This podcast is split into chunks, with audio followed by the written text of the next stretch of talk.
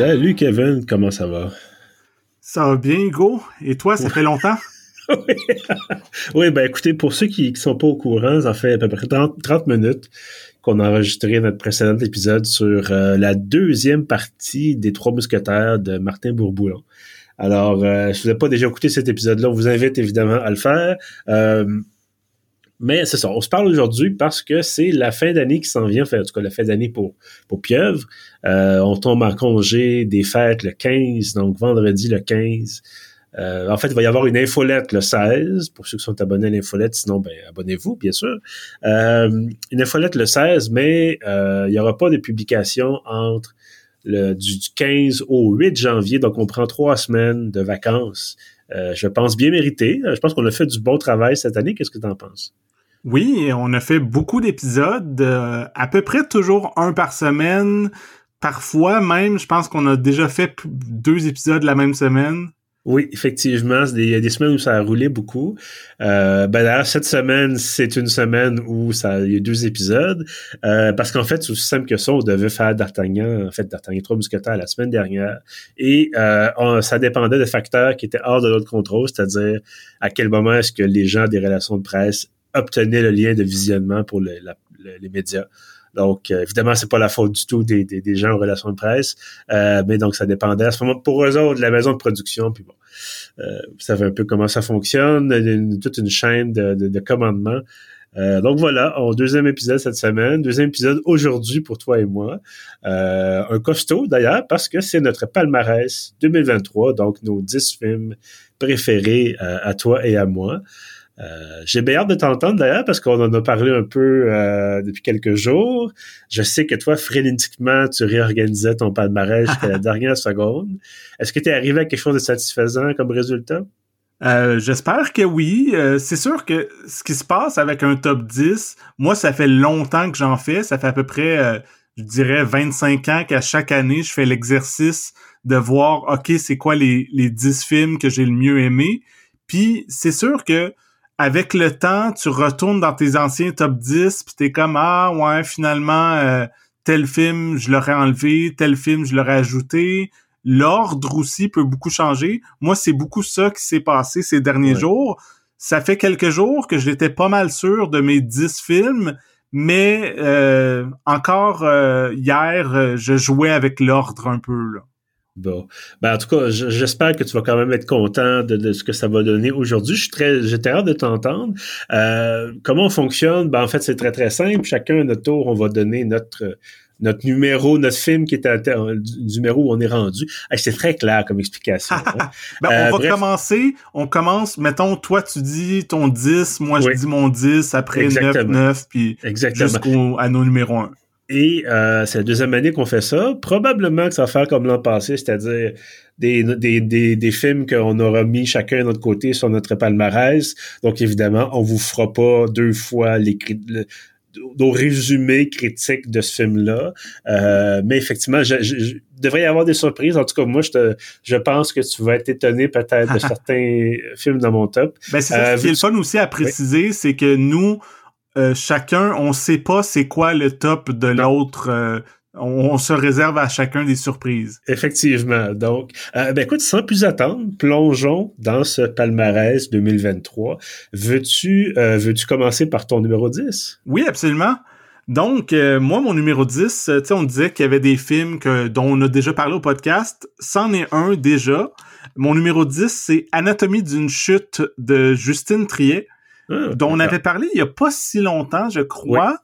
C'était le film qui avait gagné la Palme d'Or. Euh, c'est un film, mettons de façon très superficielle, c'est un film de procès, tu sais, qui est un genre qu'on a vu beaucoup au cinéma. Mais ce qui le distingue, c'est que c'est aussi vraiment un drame psychologique, puis c'est on, c'est un peu l'autopsie d'un mariage qu'on voit à travers ce procès-là. Et je pense que c'est vraiment un scénario extraordinaire. Euh, je me souviens quand on avait fait l'épisode, on a beaucoup aimé aussi euh, l'actrice Sandra Huller et aussi le, jeune Milo Macado Graner, je suis jamais sûr de son nom. Et on avait aussi beaucoup aimé le chien Snoop. Oui, oui, le chien, euh, voilà, qui avait Oscar du, la palme du, meilleur, meilleur ami de l'homme. La palme dog. La palme dog. effectivement, Dog. On avait parlé effectivement fin octobre, donc c'est tout récent, euh, donc l'anatomie d'une chute. Euh, on vous mettra des liens là, dans, sur la, la, page de l'article sur Pieuvre. On vous mettra des liens vers les épisodes, le cas échéant, ou vers les critiques écrites, le cas échéant, euh, quand ça, c'est ça, pas pour chacun de nos films. Euh, ben, tu vois, Anatomie d'une chute est dans ma liste. Je te dis pas quel numéro, ah. tu vas le découvrir, mais dans ma liste. Donc voilà, déjà, on se rejoint là-dessus. Euh, moi, mon numéro 10, c'est Asteroid City de Wes Anderson. Euh, j'ai découvert Wes Anderson sur le tard, je te dirais, avec euh, Grand Budapest Hotel que écouté dans le train en allant à Québec il y a peut-être euh, deux ans maintenant.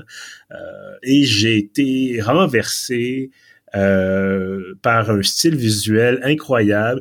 Il y a des blagues qui se font. J'avais vu le, le, je pense que c'était SNL, il a fait un pastiche d'une parodie d'un film de Wes Anderson. Euh, puis il avait pris Edward Norton, entre autres, pour faire euh, Owen Wilson, euh, qui dit juste « Wow! » bon, des, choses comme ça, c'est des choses qui reviennent. Asteroid City, ça se passe dans le désert aux États-Unis, une ville qui s'appelle Asteroid City parce qu'il y a un astéroïde qui est, bon, tombé dans la ville. il se passe toutes sortes de choses. Il y a des extraterrestres qui débarquent à un moment donné. évidemment, le style visuel, encore une fois, c'est extrêmement éclaté. Là, il y a une histoire de pièce de théâtre dans une pièce de théâtre dans un film ou un peu l'inverse. Bref, Wes Anderson s'en donne cœur joie. La distribution là-dedans, il y a tout le monde joue là-dedans à peu près. Euh, donc moi j'ai beaucoup aimé euh, vraiment, j'ai beaucoup beaucoup aimé. Il y a des gens qui trouvaient que c'était un peu une répétition de ce que Wes Anderson fait, mais en même temps c'est du Wes Anderson. Euh, peut-être que bon, il gagnerait à faire un, un slasher, je sais pas, quelque chose de vraiment hors du commun, hors de son, hors de sa zone de confort. Mais euh, vraiment, Asteroid City, excellent film. Donc, c'est mon numéro 10 euh, cette année. C'est euh, un super beau film. Visuellement, c'est peut-être un de ses plus beaux. Mais ce qui est intéressant, c'est que tu sais, toi, tu dis que tu l'as découvert récemment, que tu as vu seulement quelques-uns de ses films. Mais moi, ça fait longtemps que je le suis. Tu sais, j'ai vu une dizaine de ses films. Puis justement, ce que j'ai un peu moins aimé de celui-là, c'est peut-être qu'il a fait tellement de films que j'ai vus qu'on commence à trouver ça un peu prévisible, mais c'est quand même un super beau film, là. Ben écoute, enchaînons avec ton, ton numéro 9, si tu veux bien. Mon numéro 9, je crois me souvenir que c'est un film que toi, t'as pas vraiment aimé. On n'a pas fait d'épisode, mais tu l'as déjà mentionné euh, peut-être dans une de nos conversations euh, privées ou quelque chose c'est euh, John Wick euh, Chapter 4 de ah, Chad Stahelski. Moi, je suis un grand, grand fan de films d'action et je suis aussi un grand fan de la série euh, John Wick depuis le premier film. et je trouve qu'ils ont réussi à se surpasser avec ce quatrième film et peut-être dernier. Si vous l'avez vu, vous comprenez pourquoi, mais peut-être pas non plus parce que ça fait beaucoup d'argent, fait qu'ils ont toujours le goût de ramener une formule gagnante. Mais parlant de formule, justement, moi j'ai vraiment trouvé qu'ils ont renouvelé la formule. Bon, c'est toujours des, fusillades, des combats, mais dans la façon que c'est réalisé, dans la façon que c'est mis en scène, je trouve que sont, ils ont réussi à rendre ça plus épique que jamais. Le film, il dure presque trois heures, ce mm-hmm. qui peut paraître comme justement un défaut, mais quand on regarde le film, moi je l'ai vu plusieurs fois, le fait que ça soit aussi long, c'est que ça fait des vraiment longues scènes d'action. Des fois, on peut passer, euh, je pense que la dernière scène d'action qui se passe à Paris, elle dure à peu près une heure entre autres euh, autour de l'Arc de Triomphe et la fameuse scène de l'escalier. Ah mon dieu, la scène de l'escalier. c'est vraiment, ils poussent au maximum quand ils ont une idée de scène d'action, ils poussent au maximum toutes les possibilités, tout ça. Puis moi, j'ai vraiment eu du gros fun à voir ce film-là. Ben, j'avoue que je me souviens de l'avoir vu là, mais je pense qu'effectivement, ce qui m'agaçait un peu, c'est que ça aussi, là, ça commence à, on connaît la formule, on sait comment ça. C'est le fun de découvrir ce monde-là complètement euh, excessif. Euh, ben, tu sais, je, te dirais qu'avec troisième, tu sais, c'est le troisième film où les vestons arrêtent les balles, puis le, le, tu sais, il a l'air de tout le temps de s'en sortir euh, malgré tout. Euh, je pense qu'il commence, le personnage commence à être fatigué, peut-être un peu comme Keanu Reeves commence à être fatigué, on sait pas trop. mais bref, effectivement, John Wick 4, c'est un bon divertissement, beaucoup d'action, visuellement très très réussi. pas de ma liste par contre. Fait que je sais, on se verra. Je m'en doutais. Mais euh, j'aurais peut-être mis ça au niveau numéro 12, peut-être, ou quelque chose comme ça. Ah, quand même. Euh, voilà. Mon numéro 9, on l'a vu ensemble. En fait, j'ai beaucoup de films de, de, de qu'on a, on a vu ensemble. Euh, Vampire humaniste cherche ce suicidaire consentant. C'est un film québécois euh, qu'on a vu dans le cadre du Festival du Nouveau Cinéma. Et euh, le nom le dit, c'est un film de vampire, mais c'est un film de vampire qui est à la fois une comédie, un drame, un coming of age. Euh, ça raconte donc l'histoire d'une jeune vampire, vampirette, vampiresse, vampiroïde, je sais pas trop. Euh, jeune femme qui, ben, en fait, a quelque chose comme 357 ans, mais euh, a l'air d'une adolescente et qui euh, a jamais mordu quelqu'un, a jamais volontairement mordu quelqu'un pour se nourrir, toujours but du sang en pochette. Euh, un peu comme manger juste des pizzas pochettes ou des pogos puis jamais se faire manger euh, un vrai repas. Et là, tout ça, il y, a, ses parents autour de ça. Ses parents veulent qu'elle apprenne la vie, finalement, qu'elle qu tue quelqu'un pour se nourrir. Et on m'a fait remarquer quelque chose dont on n'a pas discuté vraiment dans l'épisode, peut-être parce qu'on est des hommes quand on a parlé de cet épisode-là, mais c'est c'est aussi l'éveil sexuel en un, en un certain sens. Mm-hmm. euh, et le fait que, bon, à un moment donné, elle ramène un garçon qui est se suicidaire consentant, euh, qui un jeune homme qui veut mourir, puis là, bon, il dit « mort moi, mort moi », et elle l'amène dans sa chambre, elle a vu que ça soit privé, et c'est un peu comme si elle couchait avec pour la première fois. Et euh, je trouve ça vraiment intéressant, puis c'est une amie euh, qui m'a conté ça, puis je, je fais comme « Ah ben oui, c'est bien vrai euh, donc, ça a été primé aussi, ça a gagné plusieurs prix. Euh, J'ai déjà dit dans l'épisode du balado quand on en a parlé, mais euh, les costumes, bon, ben, c'est une amie à moi qui a, qui, qui a, fait les costumes du film. Euh, Steve Laplante, c'est ça son, son, nom, ça se peut-tu, Steve Laplante? Euh, oui, un rôle dans le film. Voilà, qui a un rôle dans le film qui a gagné, euh, bon, un prix pour un autre film récemment, gagné un, un prix pour euh, Viking, mais qui, qui, est dans ce film-là, qui est très, très bon. Euh, donc voilà, excellent film. Vampire Urbané cherche le suicidaire consentant. Je sais pas s'il est disponible sur une plateforme. Je sais pas s'il est disponible, peut-être en DVD ou en Blu-ray. Je pense qu'il, je sais pas s'il est encore en salle, mais je pense pas qu'il est rendu encore en vidéo. Okay. Ça serait à confirmer. Euh. Mais bref, on en a parlé. Il est sorti, c'est passé au festival en octobre, donc peut-être que c'est pas encore sorti en vidéo sur demande ou en, en disque. À vérifier, mais voilà. C'est mon numéro 9. Vampire humaniste cherche le suicidaire consentant. Ben, c'est ça, on avait fait un épisode sur ce film-là, j'en avais dit... En fait, on avait fait un épisode sur le FNC, et oui. c'était un des films dont on avait parlé. J'avais beaucoup aimé le film, puis je pense que j'avais dit à l'époque, en octobre, que c'était mon film québécois préféré de l'année. Oui, Mais finalement, j'ai vu un autre film québécois que j'ai encore plus aimé. Donc, euh, malheureusement, j'ai pas mis Vampire humaniste dans mon top 10, mais euh, j'arrive à mon numéro 8, en huitième place, j'ai un film québécois, mon film québécois préféré de l'année, c'est Les rayons gamma de Henri Bernadet.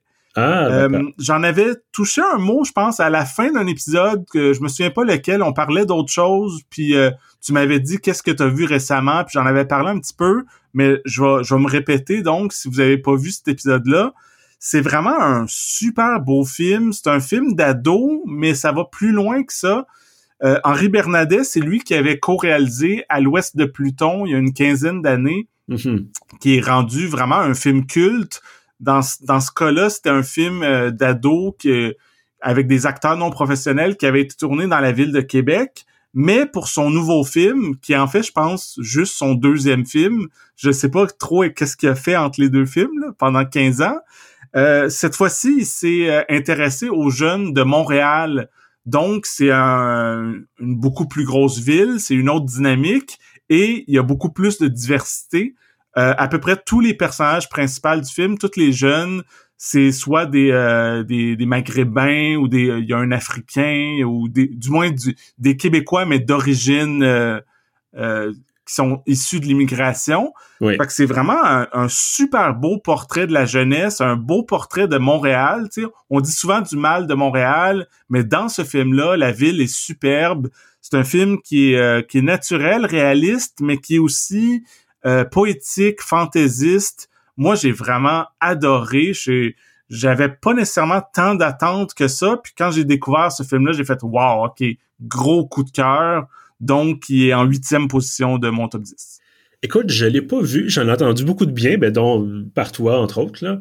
Euh, c'est sur ma liste de choses à voir, mais le problème toujours, c'est l'accessibilité des films québécois, puis on en a déjà touché un mot au podcast, mais ça serait le fun d'avoir, de faciliter la diffusion de ces œuvres-là. Puis bon, peut-être qu'il est disponible sur une plateforme. J'avoue que j'ai pas trop cherché. Ben, lui aussi, je pense que On soit attend qu'il est encore. en salle Ouais. ou qu'il est pas encore en vidéo. Je pense, je pense pas qu'il est facile d'accès encore. là. OK. Bon, ben, en tout cas, on- effectivement, euh, tu me donnes le goût de le voir. Donc, Mais- Mais comme chose. Vampire Humaniste, éventuellement, ces films-là vont être euh, en vidéo sur demande, puis Ouais. on pourra sur nos réseaux euh, vous partager ah Ouais. euh, ce film-là dont on vous a dit beaucoup de bien, euh, maintenant il est disponible, allez le louer, allez l'acheter, etc. Là. Voilà.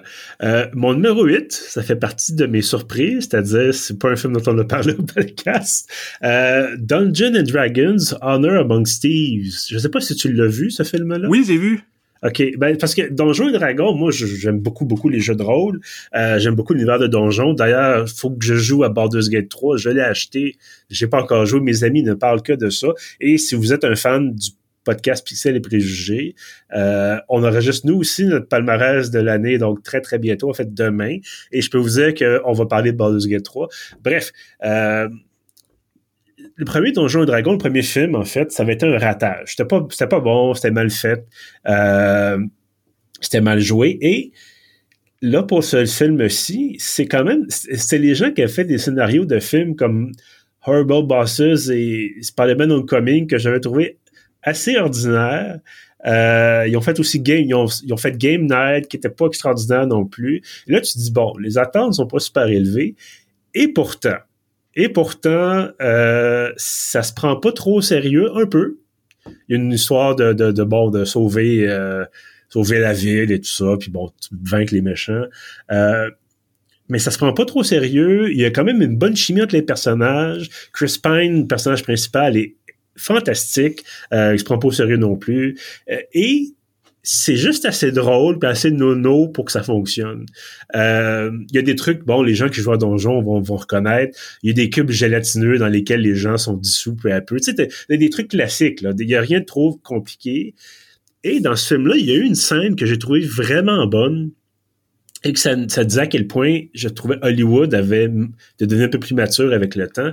Euh, il y a une scène où il y a un type qui voit son ex, qui va rencontrer son ex, et euh, ils se parlent, et c'est pas, il n'y a pas d'histoire de reviens, reviens-moi, reprends-moi, j'ai changé, euh, l'autre te mérite pas, non, non, non. Tu sais, qu'on a souvent dans les, des- des peines d'amour comme ça. Non, non, il est comme, ben, je suis content que tu aies trouvé quelqu'un qui te rend heureux ou heureuse, en fait. Euh, il a l'air d'être bon pour toi, tu as l'air bien, puis, euh, tu sais, on, oui, ça a été difficile quand on s'est laissé, mais je pense qu'on est devenus des gens, c'est bon, on a pris, on un pas de recul, puis on, est plus mature maintenant. Puis, je- regardais ça, puis je me dis, c'est, c'est parfait, c'est pas, c'est juste ça qu'on veut. Tu des gens qui ont des relations saines, qui sont capables de se laisser, puis d'avoir quand même une relation saine avec les gens euh, qui, ont déjà fréquenté, mais bon, qui fréquentent plus maintenant. Bref, j'ai beaucoup, beaucoup aimé ce film-là. Euh, je sais pas si va y avoir une suite, j'aimerais ça, mais ça a l'air que ça n'a pas fait assez d'argent pour qu'il y ait une suite, en tout cas, on verra. Euh, mais c'est ça, c'est drôle, c'est bien fait, ça va, ça, ça se passe vite. Euh, rien à redire, rien, vraiment rien de négatif à dire là-dessus. Voilà, donc c'est mon numéro euh, 8, Dungeons and Dragons, Honor Among Thieves. C'est drôle. euh, ben moi, j'arrive à mon numéro 7, puis on est un peu aussi, euh, tu sais, on, à- juste avant, chacun on a parlé d'un film québécois. Là, je suis aussi dans un film plutôt drôle, hollywoodien, donc euh, il y a des petits liens à faire. Oui. Mais moi, mon numéro 7, c'est Guardians of the Galaxy, volume 3. Je te, je te vois, nous on se voit en vidéo, je- Ouais. à ton visage, je devine qu'il sera pas dans ton 10, dans Non. ton top 10, que peut-être t'as même pas vu le film. J'ai commencé à l'écouter, puis Ouais. j'ai arrêté de l'écouter. Bon. Honnêtement, j'ai tout Ben, m'ennuyé. moi, je peux comprendre. Il y a beaucoup de monde qui sont qui ont comme une fatigue par rapport aux films de super-héros, en particulier par rapport à Marvel. Il y a beaucoup de gens qui sont tannés. Tu sais, je pense que ça fait quoi? 35, 37, 38 films qu'ils font. Puis moi, je comprends ça. D'a- D'ailleurs, euh, à peu près tous les films de Marvel depuis deux ou trois ans, il y en a vraiment beaucoup qui m'ont déçu, dont récemment euh, The Marvels ou euh, c'était quoi l'autre euh, Ant-Man 3 que j'ai pas aimé. euh, euh, le dernier Black Panther, je l'ai pas aimé non plus. Mais moi, ma série préférée parmi le MCU, c'est de loin les Gardiens de la Galaxie. c'est, je trouve, c'est une trilogie parfaite. Les trois films, je les adore pour plein de raisons. Je trouve que c'est des super bons films de science-fiction. Les acteurs sont le fun, c'est drôle. Il y a des super trames sonores avec plein de classic rock. Et aussi, je, dans tous les très nombreux films de Marvel, c'est les seuls films, moi, qui me touchent émotionnellement. Mm-hmm. Les trois films m'ont fait pleurer et chaque film me fait pleurer plus. Euh, Gardien de la Galaxie 3, je pense que j'ai pleuré du début à la fin. Mais tu sais, il faut préciser, moi, je suis quelqu'un qui aime beaucoup la faune, qui aime beaucoup les animaux, entre autres les ratons laveurs. Puis dans, dans ce film-là, c'est vraiment, on découvre l'origine de Rocket, qui est le mm-hmm. personnage qui a une espèce de raton laveur parlant, euh, qui a tout le temps des gros guns.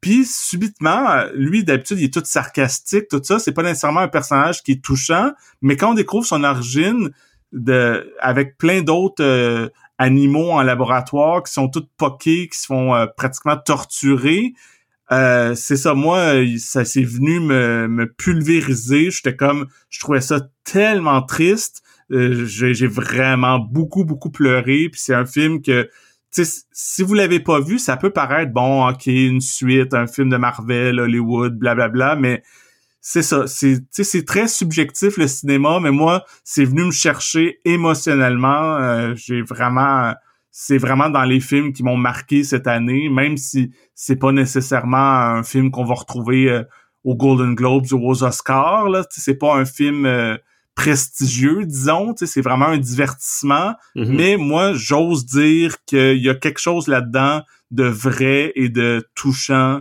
Puis, en tout cas, personnellement, ça, ça m'a bouleversé. Ben écoute, ça, ça, ça, je trouve ça touchant ce que tu racontes. C'est ça que, bon, moi, comme je t'ai dit, j'ai commencé à écouter le film, puis malheureusement, ça, ça m'ennuyait.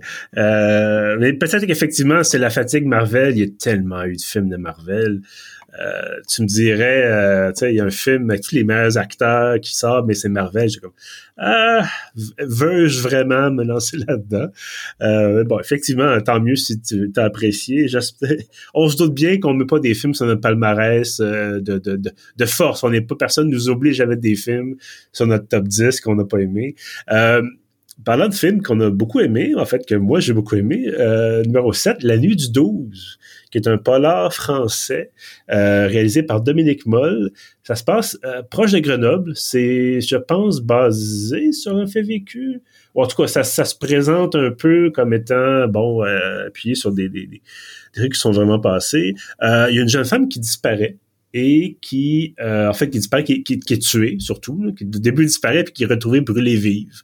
Et l'enquête piétine. L'enquête arrive pas à les policiers arrivent pas à trouver qui l'a fait, qui est le meurtrier. Euh, tantôt on parlait, bon, dans, tu parlais d'anatomie d'une chute, on, on, dissèque un peu la, la, vie de la personne qui est, euh, ben, dans l'anatomie d'une chute, c'est l'accusé, là, mais un peu la, victime aussi. Euh, dans ce cas-ci, c'est surtout la victime qui elle fréquentait, qu'est-ce qu'elle faisait dans la ville? Et c'est toujours un peu une façon de, de lever le tapis un peu. Tu dis une ville qui a l'air bien propre, bien lisse, finalement, dans, ah, chez les, quand les portes sont fermées le soir, il se passe des choses. Il y a des, des relations troubles. Il y a des gens qui, bon, des, des criminels ou des gens qui sont violents et tout ça. Et donc, on avance peu à peu, mais c'est pas, c'est vraiment pas comme une enquête policière américaine. Euh, c'est très lent comme film. Mais c'est ça qui fait la force, je pense, de ce long métrage-là. Et bon, éventuellement, on a une conclusion, euh, mais c'est ça, c'est vraiment une réflexion sur est-ce qu'on veut, est-ce que des fois on veut vraiment la vérité ou est-ce qu'on veut régler un problème? Et ça, c'est un, en tout cas, si vous avez l'occasion de le voir, la nuit du 12, euh, ça a été, ça a été présenté à Cannes, entre autres. Donc, ça vaut la peine. En tout cas, moi, j'ai trouvé ça très, très bon. Euh, donc, à voir. Donc, la nuit du 12, c'est mon numéro 7 ça, c'est un que j'ai pas vu, puis même que je dirais qu'il était pas vraiment sur mon radar. Je pense que j'ai déjà entendu le titre, mais... Ben, j'en ai parlé, euh, on en a parlé ensemble, je t'en avais parlé quand on faisait l'anatomie d'une chute, je pense. C'est ça, mais, euh, mais non, faudrait vraiment que je le voie. ça a l'air intéressant, puis euh, je me dis, ah, oh, je pensais que j'avais tout vu, mais non, lui, je l'ai pas vu. Elle serait un peu dur de tout voir quand même. On a, on a pas assez de temps dans une journée. Non, c'est sûr, c'est sûr. Voilà. Euh, on arrive à ton numéro 6, Kevin. Oui, numéro 6, c'est un film euh, dont on a aussi parlé au podcast. Euh, que qu'on avait beaucoup aimé tous les deux. C'est mon numéro 6, c'est Past Lives de Céline Song, qui est un film américain, mais que tous les, les, en fait, plusieurs des personnages principaux sont des Sud-Coréens parce que c'est mhm. l'histoire euh, d'une femme qui vit à New York mais qui est d'origine sud-coréenne et que euh, son meilleur ami d'enfance qu'elle a pas vu depuis des décennies la contacte, lui dit qu'il va être de passage. Lui, il est resté en Corée du Sud, mais là, il va être de passage à New York et il veut la revoir une prémisse comme ça, ça peut euh, donner l'impression que ça va être une espèce de comédie romantique euh, sur euh, le grand amour perdu, mais c'est un film qui est tout en finesse, qui est beaucoup plus subtil que ça, qui est, je lisais récemment quelqu'un qui parlait du film qui disait c'est pas tant une histoire d'amour que c'est une histoire de deuil parce que c'est c'est c'est souvent ça l'expérience immigrante.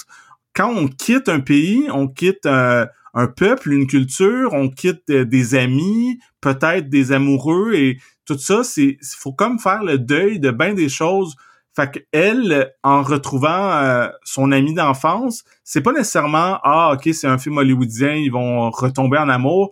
Non, c'est plus genre euh, quand même assez mélancolique de ah qu'est-ce qui aurait pu se passer si j'étais resté là-bas.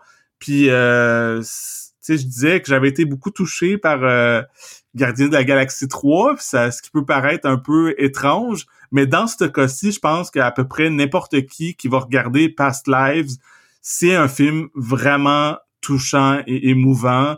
Euh, j'ai beaucoup pleuré, euh, surtout vers la fin. Tu sais, je révélerai pas qu'est-ce qui se passe exactement, mais c'est vraiment venu me chercher émotionnellement. Ben, j'avoue que j'ai failli le mettre dans ma liste. Euh, puis à un moment donné, il fallait faire un choix. Puis je me dis, je peux pas je mettre que des films dont on a parlé au podcast, ça fait un peu facile. Euh, mais bref, moi aussi, vraiment, j'avais, je me souviens de notre épisode, je me souviens du film. Euh, c'est un excellent film. Euh, bon, moi, j'ai pas connu ça, évidemment, de, de quitter euh, mon pays. Là. Euh, moi, tout ce que j'ai quitté, c'est la rive sud quand je suis venu au monde parce que fallait qu'il m'envoie à Sainte-Justine. Euh, c'est pas la Moi, j'ai, j'ai, quitté Trois-Rivières pour ah. venir dans la région de Montréal. C'est pas exactement la même chose non plus. Non, effectivement. Mais ma copine est, est argentine. Ben, québécois, argentine, peu importe comment vous les présentez. Elle vient d'Argentine. Et j'ai beaucoup pensé à elle quand j'ai quand j'ai vu ce film-là, puis j'ai beaucoup pensé à cette idée-là, comme tu mentionnais, de, laisser des choses derrière soi. Euh, et je me souviens aussi que ce film-là, ce que j'avais beaucoup aimé, c'est euh, la technologie, c'est-à-dire, elle reparle à cet ami-là à distance. Euh, pendant un bout, je pense que même cette jeune femme-là vit à Toronto avant d'aller à New York. Oui, euh, Et là, ils se parlent sur Skype, ils se parlent par téléphone. Et c'est vraiment des, des téléphones, des, des, applications, tout ça de l'époque. Donc, début des années 2000. Euh, et je trouvais que ça rajoutait à la nostalgie. Je trouvais ça intéressant. Comme si c'était plus percutant d'avoir ça, de dire ah ben c'est la vieille interface de telle affaire, c'est le vieux logiciel, euh, ça nous ramène nous-mêmes un peu à cette époque-là. Euh, puis évidemment, n'allez pas voir ce film que pour la nostalgie du vieux iPhone. Euh, mais c'est vraiment ce souci du détail-là qui, me plaisait beaucoup. évidemment, bon, c'est très bien joué et tout ça. Euh, puis la réflexion aussi avec le mari, parce que je pense le mentionner, mais elle est mariée. Euh, et le mari est là, et le mari sait que l'ami s'en vient, et le mari sait un peu qu'il y a une relation un petit peu particulière avec l'ami. Bon. Euh, non, vraiment, très beau, très très touchant ce film. Euh, J'avoue que j'aurais peut-être dû le mettre sur ma liste. Mais bon, ça permet de varier un peu les plaisirs ben quand même. Voilà. Euh, je pense que nos top 10 peuvent être complémentaires. Il y a des films que, mettons, toi, tu vas inclure, moi, je les aurais pas, mais les gens, en écoutant l'épisode, dans le fond, ils ont potentiellement jusqu'à 20 films qu'on recommande. Là. Voilà. On vous attend trois quand on va revenir le 8 janvier, on vous attend, on va vous faire un examen qui a joué dans quel film, résumer les intrigues. Euh, mon numéro 6, c'est un peu... Euh, J'avoue que je, je l'ai mis là parce que je l'ai aimé, mais je l'ai mis là aussi parce que je l'ai subi, puis je me dis, je peux pas ne pas en parler. Euh, c'est Beau is Afraid de Harry Astor. C'est c'est drôle parce que précédemment, on a parlé de Napoléon avec Joachim Phoenix qui joue aussi, ben, qui joue le rôle principal dans Boys Afraid. Euh, et je disais que dans Napoléon, il j'avais l'impression d'être dans une scène de Boys Afraid où il joue un personnage un peu bizarre, puis éventuellement il se réveille ou il sort de cette, cette scène-là, puis il va faire autre chose. Puis non, en fait, t'es pogné avec une espèce de Napoléon génial pendant deux heures. Euh, Boys Afraid, c'est vraiment c'est le projet, c'est ça, je pense qu'on ça, avait été mentionné avant que ça sorte, mais c'est l'espèce de projet chouchou de Harry Aster qui a fait, bon, Hereditary et Midsommar. Euh, mais là, il voulait faire un truc complètement déjanté, euh, une espèce de road trip psychédélique. Euh, T'as un type qui est extrêmement anxieux, qui euh, dont la mère décède, et il doit aller s'occuper de, de, de, des cendres de sa mère, puis bon, aller à l'enterrement et tout ça. Et là, il part, puis tout va mal, il a peur de tout, tout va mal. Euh, il voulait prendre l'avion, ça marche pas. Il devait, il essaie de se rendre d'une autre façon, ça marche à peu près à moitié. Il rencontre du monde dans une forêt qui font des pièces de théâtre, des espèces de communautés hippies. Euh, il se ramasse dans une maison où il est hébergé temporairement, puis là la, la jeune fille de la famille essaie de se suicider en buvant de la peinture. C'est complètement fou.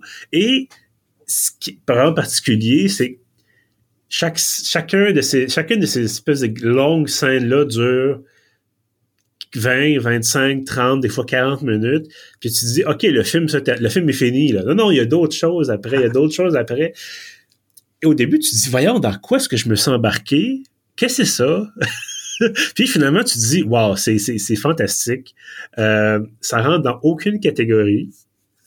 Mais c'est ça, je voulais en parler, je voulais le mettre sur ma liste parce que euh, je, ce film-là, je le trouve excellent. Euh, c'est long, ça dure, c'est très long, là. mais euh, c'est le seul défaut. C'est excellent. OK, Phoenix là-dedans est parfait. et on, on s'attache à ce bonhomme-là, c'est vraiment particulier. donc voilà, Boys Afraid, c'est mon numéro 6. accrochez, vous voulez vous installer, vous voulez écouter accrochez-vous, ça brasse. mais, euh, mais voilà, ça vaut la peine de, le voir absolument.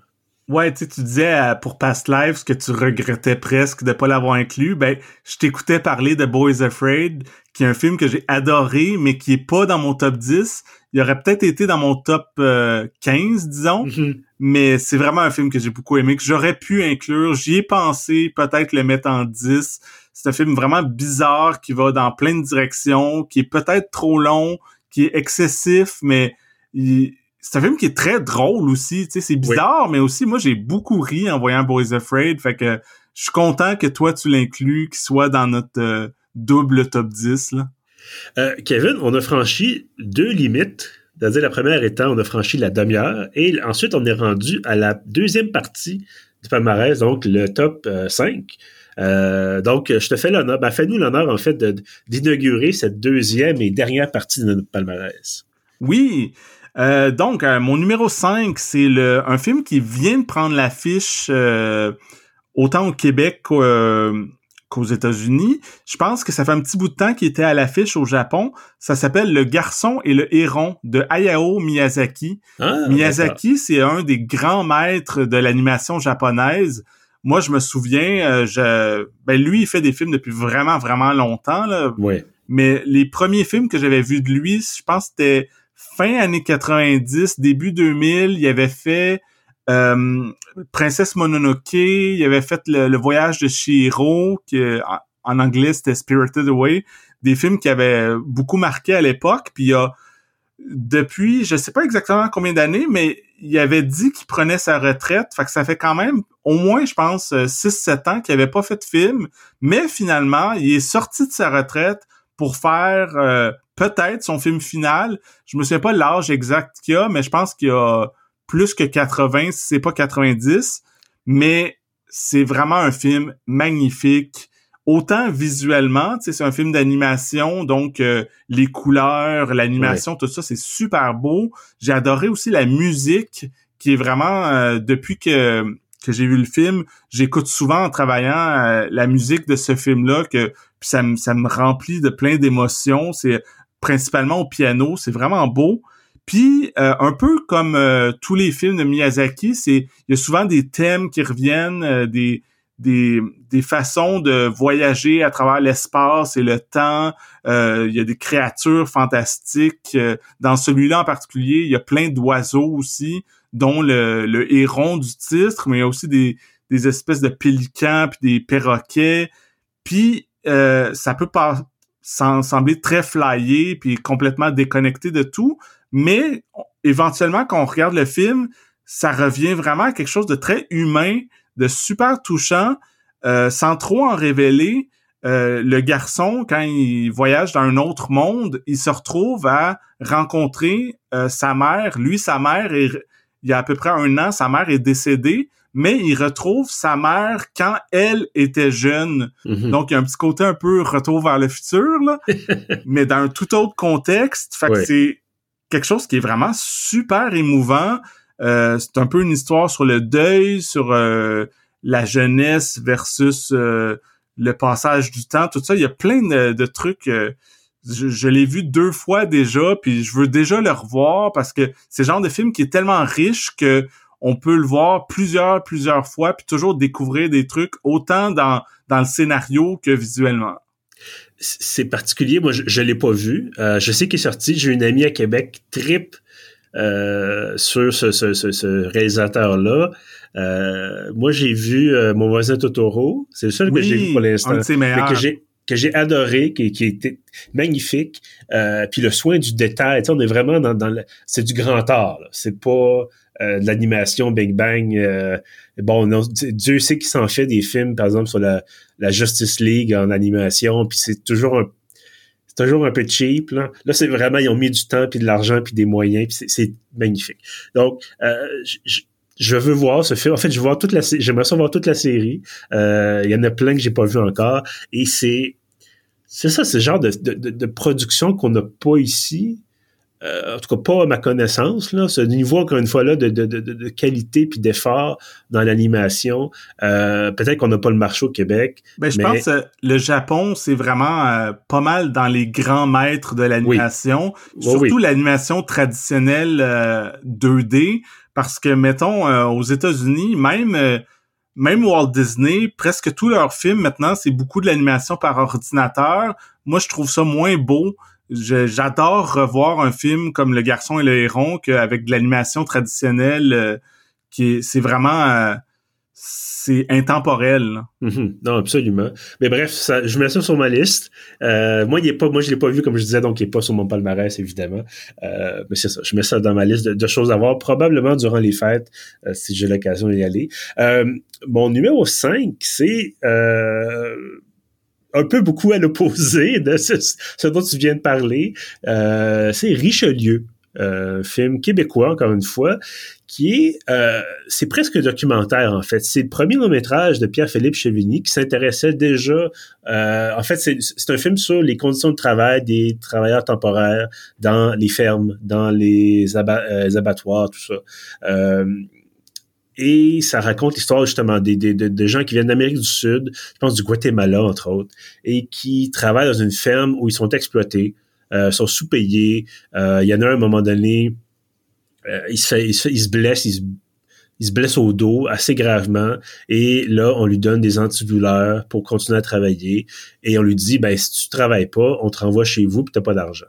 Euh, parce que bon c'est toute une question aussi des contrats de travail. Vraiment euh, c'est assez complexe comme domaine. D'ailleurs, si ça vous intéresse, il y a un documentaire qui s'appelle Essentiel qui est sorti aussi cette année. Mais bon, j'ai essayé de pas mettre, j'ai pas mis de documentaire dans mon palmarès cette année. Euh, donc, je voulais vraiment qu'on reste dans la fiction, mais c'est une fiction qui est très très très collée sur le sur la réalité.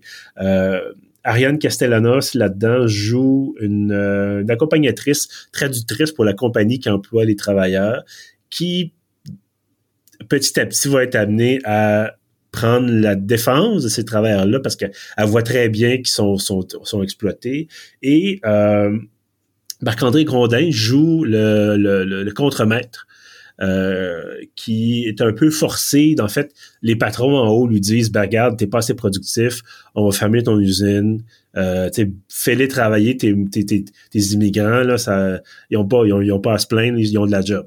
Puis lui, il est là, puis il est coincé finalement en deux trucs parce que on comprend bien que c'est pas un être sans cœur non plus, mais par la force des choses, il est forcé d'être un espèce de tyran. bref, fait c'est assez dur comme film parce que parce que surtout tu sais que c'est vrai là. Ces mm-hmm. affaires-là, ça se passe pour vrai. Euh, travailleurs temporaires au Québec, c'est souvent c'est des très mauvaises conditions. Pardon, j'accroche j'en accroche mon matériel de podcast tellement je suis fâché. Euh, donc c'est des très mauvaises conditions. Ceux-là sont exploités. Euh, J'ai souvent des cas rapportés d'abus dans on en rapporte ça dans les médias et on se doute bien que ce qui sort dans les médias, c'est la surface. C'est vraiment le, peu de cas qui sont rendus publics parce que ces gens-là ont peur de perdre leur job. Donc, euh, Richelieu, c'est euh, coup de poing, euh, mais ça vaut, ça vaut la peine d'être vu. Oui, oui, c'est un très bon film. Euh, c'est une réalisation qui est très euh, naturelle, très réaliste. ça fait penser un peu au film des frères Dardenne. Il y a un côté très brut. Puis tu mentionnais l'actrice qui est super bonne, Marc-André Condin aussi, qui est étonnant, tu sais, qui a un rôle, tu sais, oui, il y a des nuances, mais c'est un peu le méchant du film. Il, y a quelque chose, il est assez antipathique, puis euh, c'est rare qu'on le voit dans ce genre de rôle-là, mais il est super convaincant. Effectivement. On en est euh, à numéro 4, Kevin. Oui, on tombe. Euh, en tout cas, dans mon cas, c'est vraiment dans. Les 10 films que j'ai dont je vais parler, je les ai adorés, puis c'est vraiment des énormes coups de cœur, mais évidemment, plus qu'on arrive dans le top du top, c'est vraiment des films que je sais qu'il y a des gens qui aiment pas utiliser le mot chef-d'œuvre parce qu'ils trouvent que c'est trop chargé, c'est trop euh, trop fort, mais rendu à mon top 5, top 4, euh, moi j'ai le goût de parler de chef-d'œuvre. Et euh, mon 4, donc j'y arrive, c'est Killers of the Flower Moon. Ah, un, un de, des meilleurs cinéastes au monde, selon moi, et peut-être même de l'histoire, du moins aux États-Unis, Martin Scorsese. Et ce qui est extraordinaire dans ce film-là, c'est que autant que on reconnaît son style, c'est ça pourrait être décrit comme une saga criminelle. Euh, c'est un peu une histoire de crime organisé, mais il est sorti un peu de sa zone de confort en s'intéressant à une histoire euh, qui se passe, euh, je me souviens pas les années exactes, je pense que c'est au, début du 20e siècle, et c'est en grande partie sur le génocide des Premières Nations mhm. qui, a duré pendant longtemps, longtemps, même encore euh, au début du 20e siècle, il y avait encore des conditions horribles. Et dans ce film-là, ça, raconte euh, comment que des hommes blancs ont tué des nombreux autochtones et leur ont afin de leur voler leurs ressources aussi ils en ont tué beaucoup, mais aussi par le mariage. Le personnage de Leonardo DiCaprio là-dedans, il se trouve à, marier une autochtone, mais on comprend que c'est peut-être qu'il l'aime un peu, mais vu que elle, sa famille euh, possède des terres ou a du pétrole, c'est en grande partie pour leur voler leurs ressources qu'il la marie. Fait que c'est vraiment horrifiant. Et euh, on peut, je disais que oui, saga criminelle, mais c'est aussi une, tragédie, une tragédie sur euh, des familles euh, de différentes cultures qui sont déchirées. Il y a un côté aussi euh, film policier. Éventuellement, il y a un personnage qui est un, un enquêteur du FBI qui essaie de trouver qui tue euh, toutes ces autochtones-là. Mm-hmm. Il y a un côté euh, même film de procès. On parlait d'anatomie d'une chute plus tôt. Là-dedans aussi, éventuellement, ça, il y a un procès dans le film. Fait que c'est comme plein de genres mélangés. Il y a un côté western aussi. On y échappe pas quand on est euh, aux États-Unis à une certaine époque avec un peu des cowboys et des autochtones, tout ça. Il y a un côté western, tout ça. Puis c'est un film qui est vraiment ambitieux, vraiment épique. Ça dure 3h26 on a beaucoup de films longs sur nos tops. Je pense que c'est une année qui a eu beaucoup de films de presque 3 heures, 3 heures, dans ce cas-ci 3 heures 26. C'est mhm. très très long, mais c'est super captivant du début à la fin.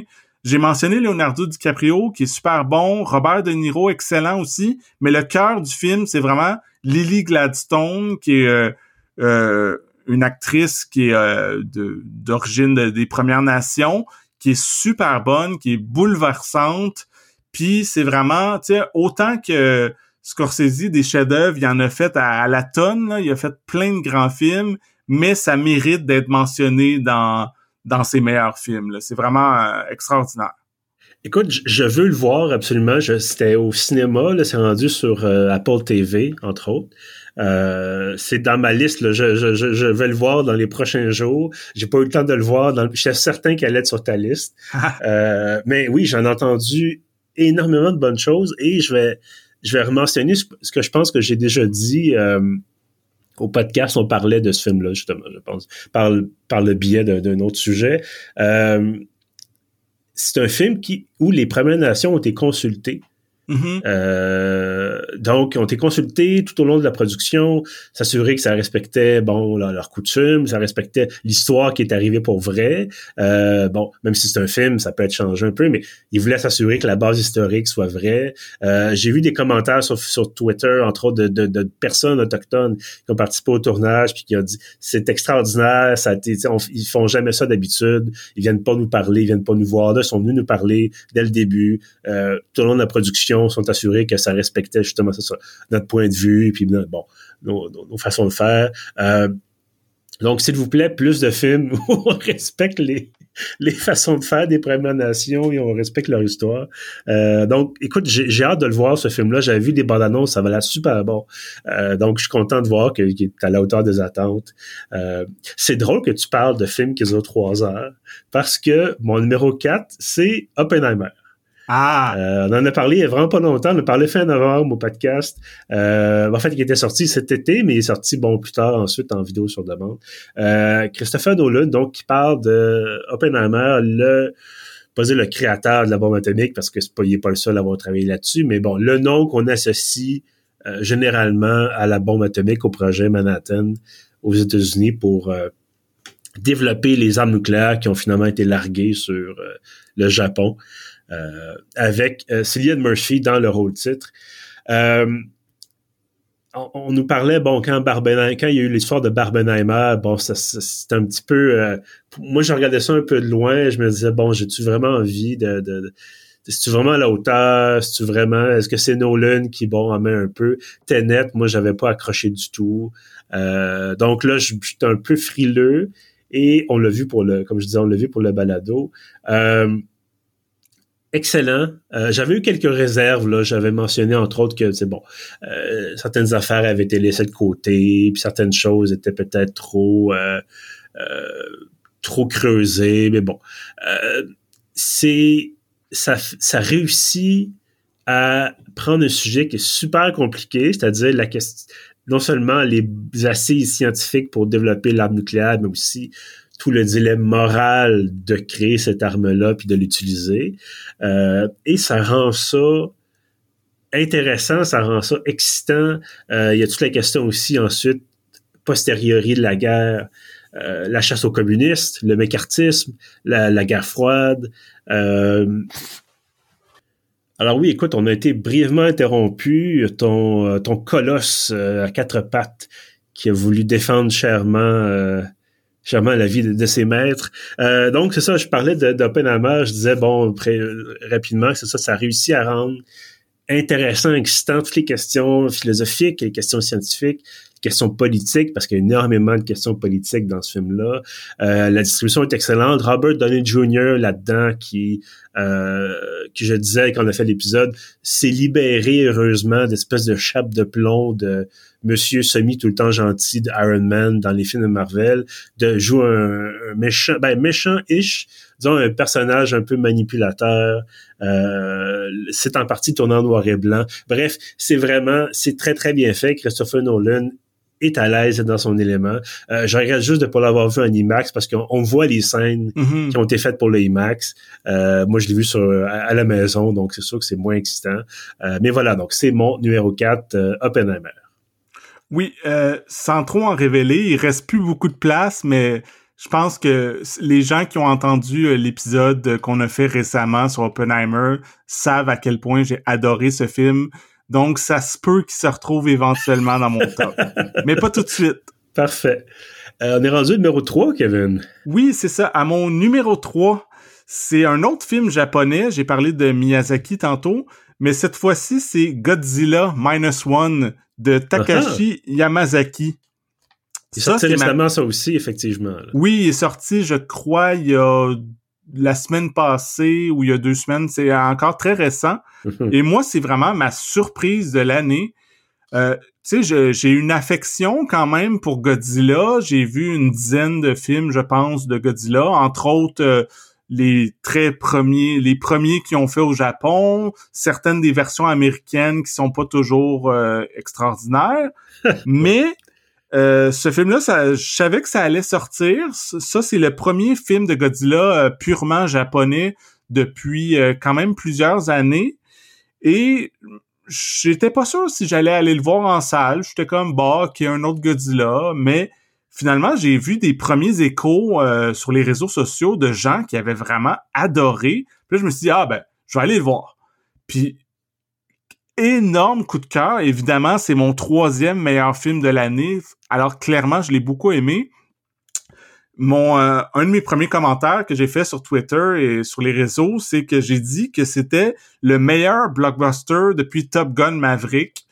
L'année passée, Top Gun Maverick, je pense c'était mon numéro 2 dans mon top 10. Ouais, un film que, euh, que j'ai adoré, que je trouvais que c'était vraiment un crowd pleaser, un film qui qui redonne ses, ses lettres de noblesse au, au cinéma populaire. Puis Godzilla Minus One, c'est exactement la même chose, même qu'il y a certains thèmes du film qui sont similaires. Euh, le personnage principal, c'est un pilote, mais c'est un pilote euh, japonais durant la Seconde Guerre mondiale, un pilote kamikaze, mais évidemment, c'est un kamikaze qui a pas euh, qui s'est pas qui a pas écrasé son avion, qui est pas mort pendant la, la guerre. Et tout le film, c'est un peu sur son sentiment de culpabilité de pas avoir rempli son devoir en ayant eu peur justement de faire euh, sa, sa, mission de kamikaze. Mais bon, le titre le dit, il y a Godzilla qui attaque le Japon quelques années après la Deuxième Guerre mondiale. On sait que Godzilla est né de... Il, est devenu une espèce de gros dinosaure géant à cause de, de l'énergie nucléaire, tout ça. Fait que c'est comme un film. Ce qui est spécial dans celui-là, c'est contrairement à beaucoup d'autres films de Godzilla, c'est que c'est un film où que les personnages et le scénario sont vraiment forts. C'est comme si c'était un, portrait du Japon d'après-guerre, puis on, embarque super gros. Mettons qu'on passe, mais je pense qu'à un moment donné, pendant une demi-heure, il n'y a pas Godzilla. C'est vraiment juste un drame, peut-être même presque mélodrame. C'est super émouvant, puis c'est super intéressant de voir euh, comment que les Japonais euh, euh, réagissent, puis après la guerre, quand les villes sont en grande partie en ruine et tout ça, puis l'impact de la guerre, mais aussi quand il y a les attaques de monstres géants, quand Godzilla attaque, moi je trouve que Godzilla a jamais été aussi impressionnant, aussi terrifiant de la façon que le film est réalisé, on, on sent vraiment à quel point il est gigantesque puis qu'il détruit tout sur son passage. Ça n'a pas le côté un peu euh, ridicule de certains vieux films où que mm-hmm. c'était un gars dans un suit en caoutchouc puis c'était un peu ridicule. Là-dedans, on a, on, sent, on a vraiment l'impression que c'est quelque chose qui existe, un monstre. Puis, euh, wow, je, je, pourrais en parler longtemps, là, mais euh, je pense que je, vous ai donné une bonne idée. À la fois un super bon drame humain et euh, probablement le meilleur film de Godzilla. C'est particulier parce que en même temps, c'est pas un budget qui fait un bon film, mais je pense que le budget c'est 15 millions. Mm-hmm. C'est des peanuts, là. C'est vraiment. Euh, euh, mais oui, j'ai, moi aussi, j'ai vu beaucoup, beaucoup de bons commentaires là-dessus. Ce qui est particulier aussi, c'est qu'il annonce. J'ai vu une bonne annonce récemment pour l'espèce de suite, je sais pas trop, de King Kong et Godzilla. Euh, Ça a l'air complètement over the top. Ça s'en vient, je pense, l'année prochaine. Euh, film américain.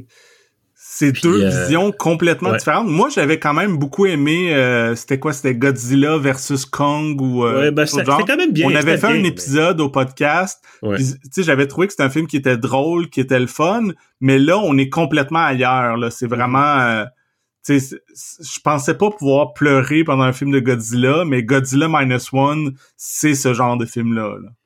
Ben écoute, c'est ton numéro 3, c'est noté. Euh, je, je, ça aussi, j'ai hâte de le voir. Faut, faut, faut, faut que je m'y mette. Euh, mon numéro 3, moi, c'est pas du tout ça. c'est pas du tout. À moins que tu considères Bill Nighy comme étant un monstre terrifiant sorti des, des eaux radioactives du Japon. Euh, mon numéro 3, c'est Living. C'est sorti en début d'année. Tout, en fait, début, début d'année. Euh, moi, j'en avais parlé fin janvier, le sur Pieuvre. Euh, c'est Oliver Hermanus, Hermanhaus, en tout cas, qui réalise ce film-là. Et euh, c'est l'histoire d'un type, donc c'est Bill Nighy qu'on a vu entre autres dans Love Actually, bon, qu'on voit dans toutes sortes de films, qui joue un espèce de, qui joue un gentleman anglais, travaille dans une compagnie, je pense une compagnie d'assurance, euh, en tout cas, ou à l'administration, il travaille dans un bureau, et ça se passe après la Deuxième Guerre mondiale, mais peu de temps après la Deuxième Guerre mondiale, et tu vois que le personnage de Bill Nighy a vu des choses, il a vécu des choses, euh, et c'est un homme très, très réservé. On n'en sait pas beaucoup sur lui. Et évidemment, petit à petit, on découvre des choses sur ce personnage-là.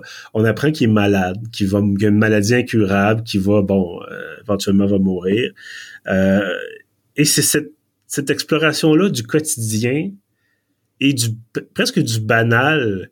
Euh, il se lève le matin, il s'habille, il prend le train, euh, il lit le journal dans le train, puis là, c'est, il rencontre d'autres collègues dans le train, puis c'est pas Hey, salut, comment ça va? C'est hochement de tête, puis that's Avec le chapeau melon. Bon.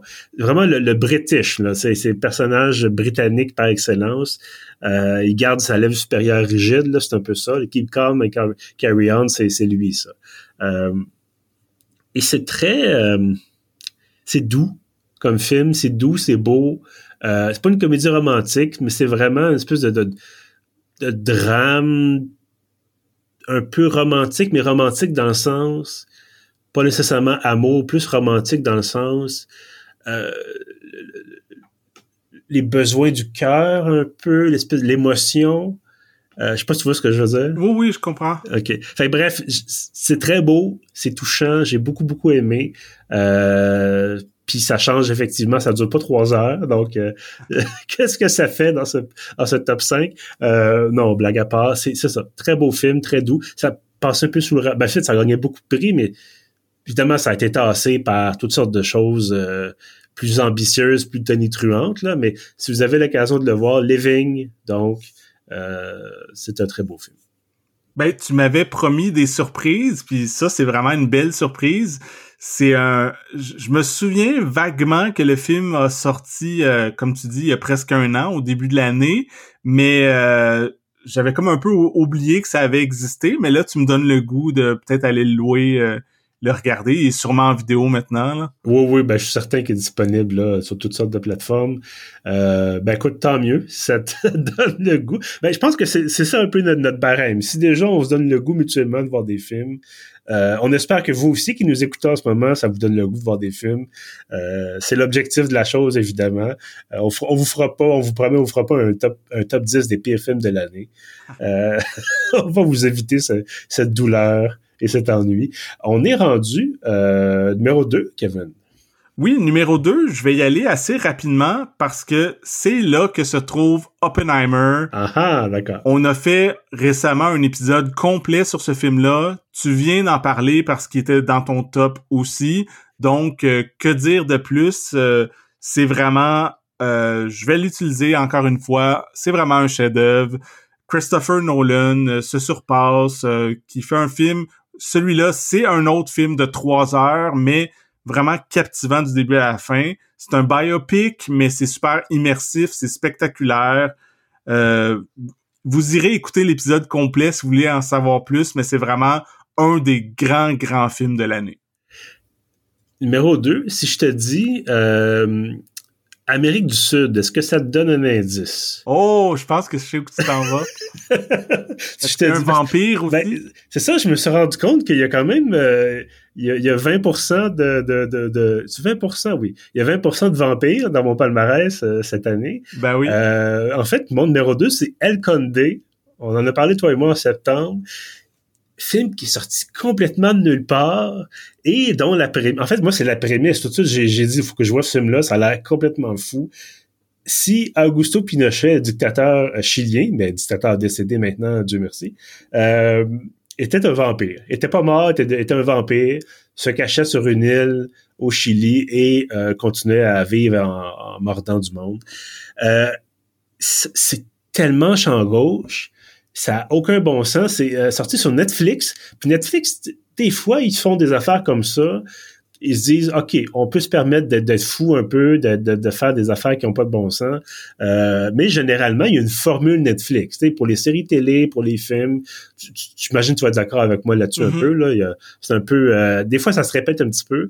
Euh, El Condé, c'est zéro ça. C'est vraiment... Encore une fois, Augusto Pinochet qui est un vampire. euh, tu sais, ma tête a sauté, là. Euh, et c'est en noir et blanc. Euh, c'est en, en espagnol, euh, avec, bon, évidemment, sous-titres, mais euh, c'est sa famille qui vient voir parce que sa famille a besoin d'argent.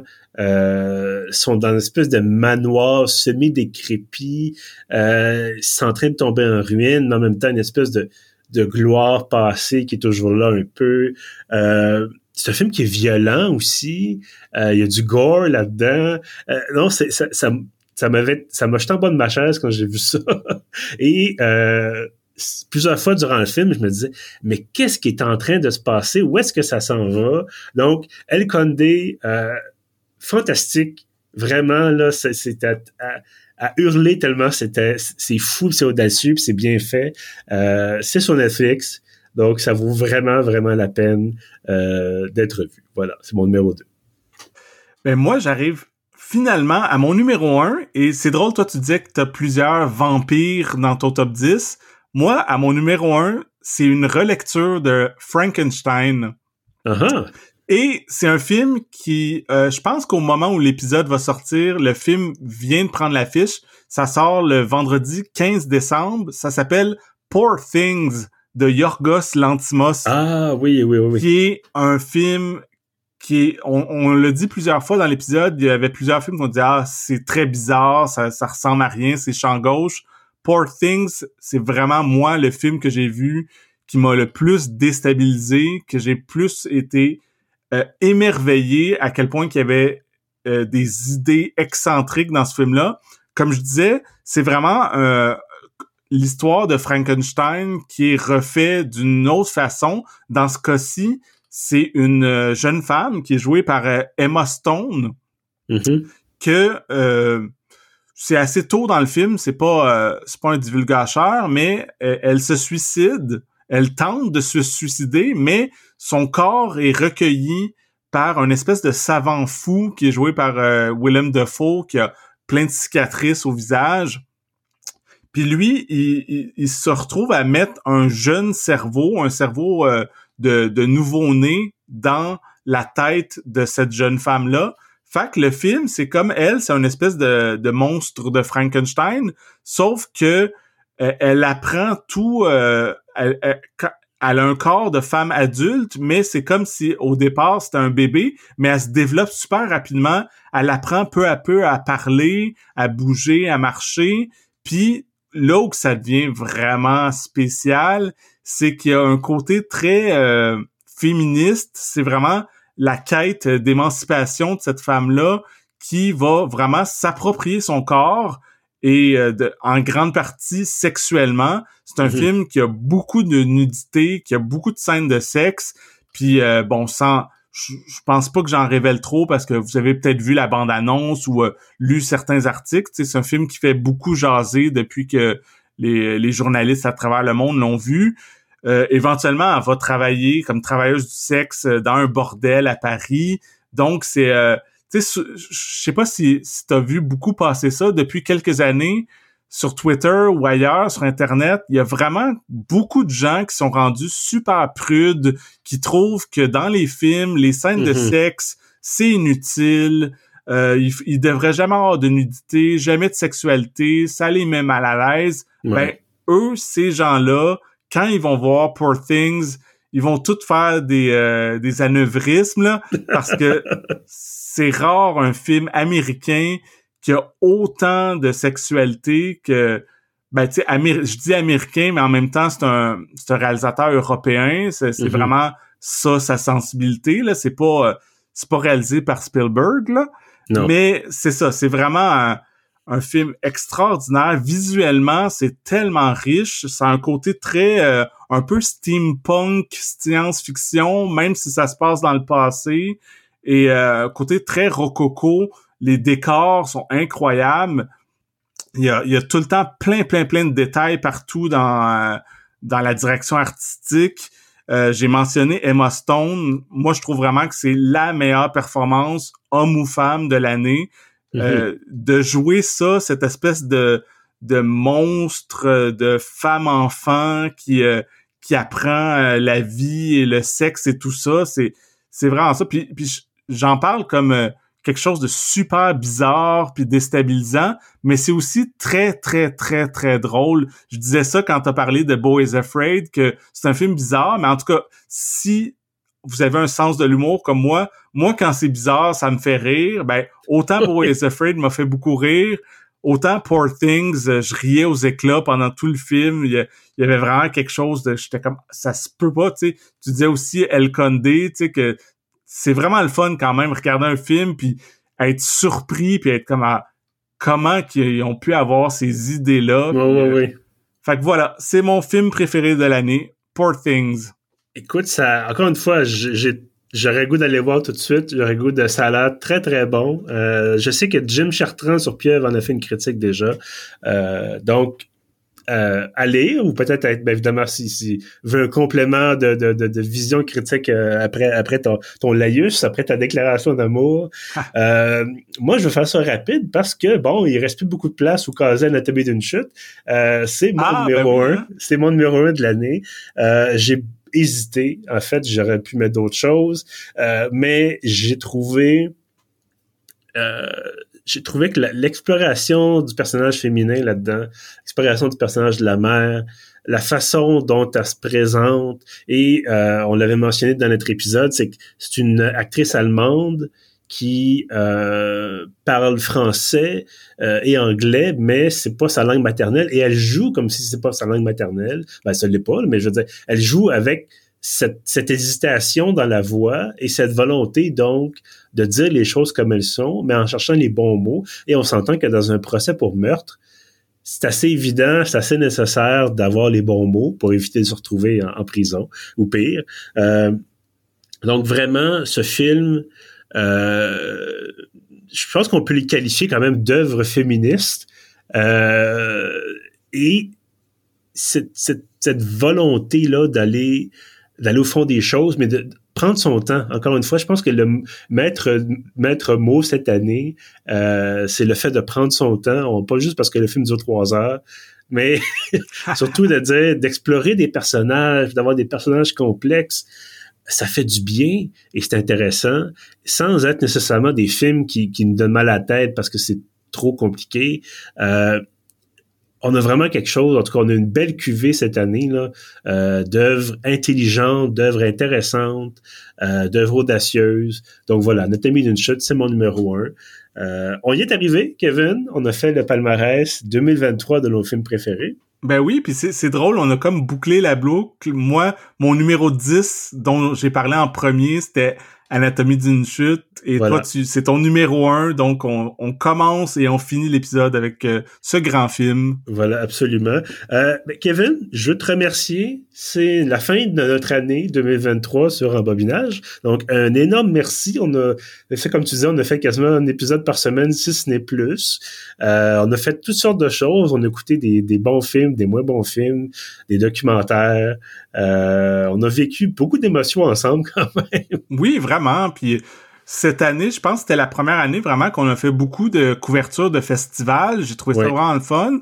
On a fait quelques entrevues avec des cinéastes aussi.